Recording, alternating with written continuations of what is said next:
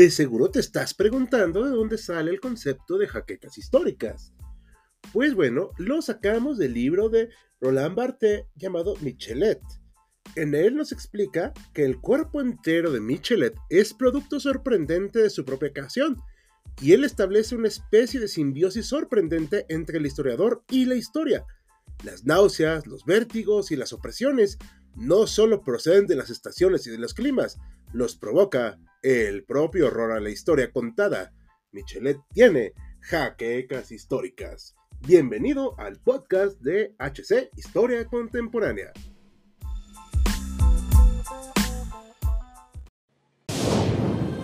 Bienvenidos a HC Historia Contemporánea, la página histórica por excelencia.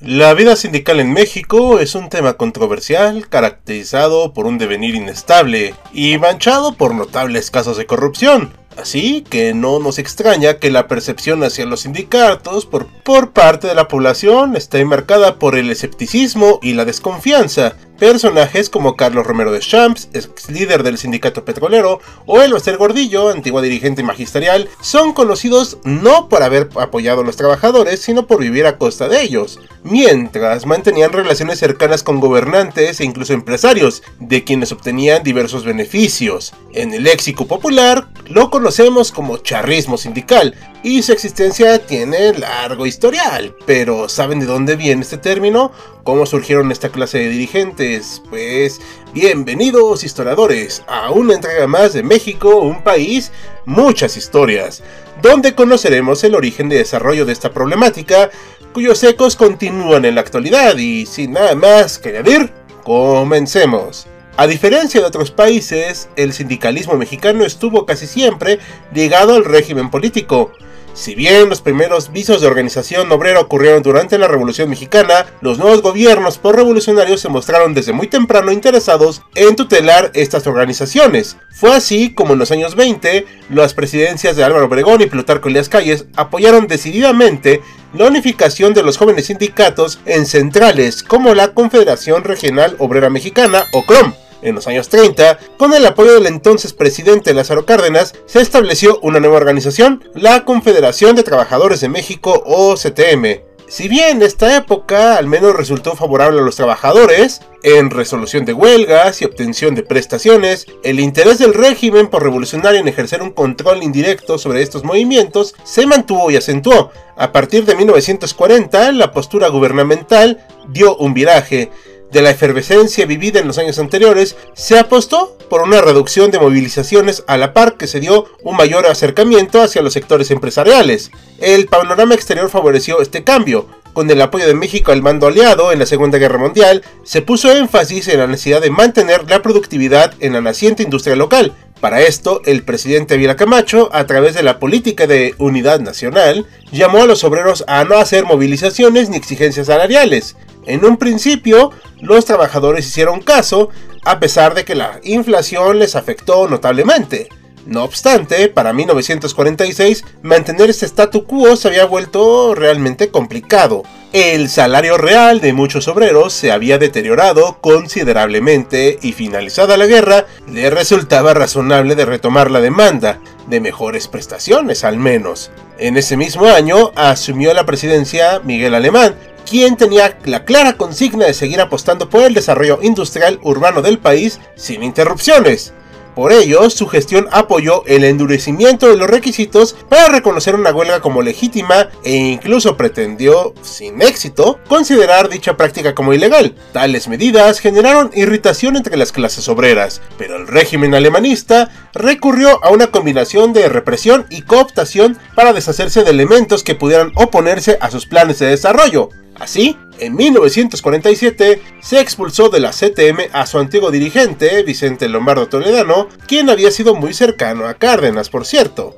ello en favor de personajes como Fernando Milpa o el muy conocido Fidel Velázquez, quien ostentó el mando de la institución por décadas. Aunque se hizo una campaña de depuración sustentada en el anticomunismo, siguió habiendo voces contrarias a la política gubernamental de esa época. Dos de estos disidentes eran Valentín Campa y Luis Gómez Zeta, trabajadores ferrocarrileros muy combativos que gozaban del apoyo de muchos miembros de su gremio. El propio Gómez Zeta fungía en esos momentos como dirigente de este sindicato. Ante la marcha de estos acontecimientos, tanto Campa como Gómez disputaron infructuosamente el liderazgo de Velázquez en la CTM. Más tarde pretendieron fundar una nueva central independiente que agruparía a distintos gremios obreros contrarios a las medidas del gobierno.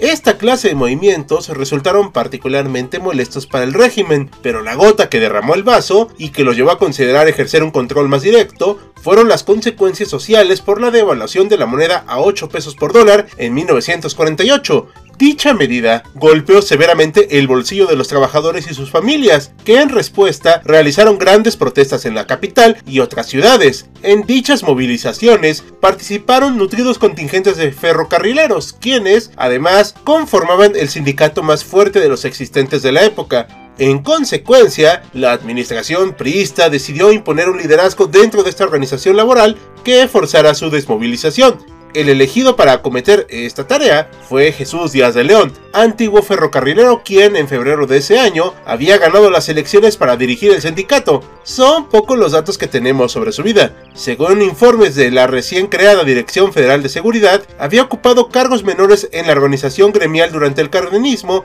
y participado en algunas huelgas en favor de mejores prestaciones. No obstante, había cesado dicho activismo tras ser presuntamente sobornado por la gerencia de la empresa Ferrocarriles de México. Lo que sí sabemos con certeza es que Díaz de León era un orador con gran capacidad de convencimiento, misma que le fue de gran ayuda en los meses siguientes. Asimismo, era conocida su afición a la vestimenta propia de la charrería, misma que portaba con frecuencia y que le valió el apodo de El Charro. Sus primeras acciones en favor del régimen empezaron en septiembre de 1948, cuando denunció a su predecesor Gomezeta y a Valentín Campa ante la Procuraduría General de la República por un presunto desfalco de 100 mil pesos, ocurrido cuando formaban parte del grupo directivo del sindicato. Campa y Gómez negaron estos cargos y acusaron a El Charro de buscar generar división entre los ferrocarrileros. Díaz de León insistió en la validez de sus acusaciones y llamó al resto de trabajadores a que lo apoyaran en una cruzada contra la corrupción dentro del gremio, encarnada en la figura de estos dos acusados. Por su parte, Campa y Gómez apelaron al Comité General de Vigilancia del sindicato cuyos miembros les apoyaron no solo porque Díaz de León no había presentado pruebas, sino porque al acudir directamente a la Procuraduría había violado la legislación interna del sindicato, según la cual los casos de corrupción debían ser denunciados al propio comité. A juicio de estos integrantes, la apelación de Díaz de León a la Procuraduría facilitaba la intervención gubernamental en los asuntos internos del gremio. Por ello, se decidió remover temporalmente a Díaz de León de su cargo. No obstante, el charro no se dio por vencido. El 14 de octubre de 1948, acompañado por algunos partidarios y agentes policíacos disfrazados, tomó por asalto y con lujo de violencia la sede del sindicato en el Distrito Federal. Gracias a su poder como orador y llamamientos a la moralización del sindicato, sea lo que sea que fuera eso, fue minando las bases de apoyo de sus enemigos, Paralelamente, la Procuraduría giró órdenes de aprehensión contra ambos. Campa fue detenido y consignado en la penitenciaría de Lecumberri el 26 de octubre. El segundo logró evadir la acción policial por un tiempo, pero fue apresado meses después. Así, para noviembre de 1948, el sindicato estaba bajo el férreo control de Díaz de León. Los trabajadores agremiados no tardaron mucho en darse cuenta de que el charro, pese a su retórica, no materializaba ninguna campaña para sanear las finanzas del sindicato. Más bien, él incurrió en actos de corrupción, se enriqueció e impuso a sus secuaces en puestos clave dentro de esta organización. Naturalmente, las solicitudes de alzas salariales fueron postergadas o simplemente ignoradas. Si bien hubo muestras de descontento, los ferrocarrileros fueron incapaces de liberarse del yugo, sostenido no ya únicamente por la demagogia, sino con auxilio de grupos de choque. Poco después de este exitoso golpe, se impusieron líderes de la misma tónica en el gremio petrolero, el magisterial, el telegrafista, el electricista, telefonista y el resto de organizaciones. Todos ellos y sus sucesores empezaron a ser llamados coloquialmente como charros, y el episodio protagonizado por Díaz de León para hacerse con el control del sindicato se le conoció como charrazo. Luis Gómezeta y Valentín Campa permanecieron en prisión sin haberse probado su culpabilidad. De hecho, el propio Díaz de León retiró los cargos en contra. Gómezeta salió apenas unos meses después, mientras que Campa solo recobró su libertad hasta 1953. El devenir de ambos hombres fue totalmente distinto. Campa mantuvo una postura contestataria mientras que Gómez ya cooptado por el régimen, se convirtió él mismo en un dirigente charro. En cuanto al original, terminó su periodo como líder en febrero de 1951 en una gestión marcada por las intrigas y rivalidades. Los ferrocarrileros y el resto de obreros vivieron durante una década bajo distintas gestiones cada vez más corruptas, hasta el turbulento periodo de 1958-59, cuando se sacudieron temporalmente dichas dirigencias. Tras reprimir aquel levantamiento, el gobierno impuso nuevos líderes, pero buscó que estos también garantizaran ciertas alzas salariales y prestaciones a sus agremiados. De esta manera, el gobierno priista consiguió que los gremios más importantes permanecieran relativamente en calma durante la década de los 50 y 60. Lustros más tarde, se reactivó cierta efervescencia obrera, pero los líderes charros también perduraron. ¿Y ustedes qué opinan, historiadores? ¿Conocían este episodio? ¿Creen que algún día los sindicatos en México poseerán liderazgos genuinos? Para nuestro público internacional, ¿existe en sus países alguna figura equivalente al líder charro? Coméntenos abajo sus impresiones. Y con esas preguntas terminamos un capítulo más de México, un país, muchas historias. En espera que haya sido de su agrado e interés. Como cada video, agradecemos en nuestras misiones de Patreon, como Félix Calero y Jan Jaimes, así como los de YouTube, Sergio Lugo, Salvador Rivas y Francisco González. Recuerda que puedes unirte a ellos y apoyar al canal mediante las acciones que ya conoces en Patreon, YouTube y nuestras demás redes. Sin nada más que añadir, yo soy Hal, con un guion de Bruno de Gante, despidiéndose con la promesa de vernos pronto en otro episodio mexicano.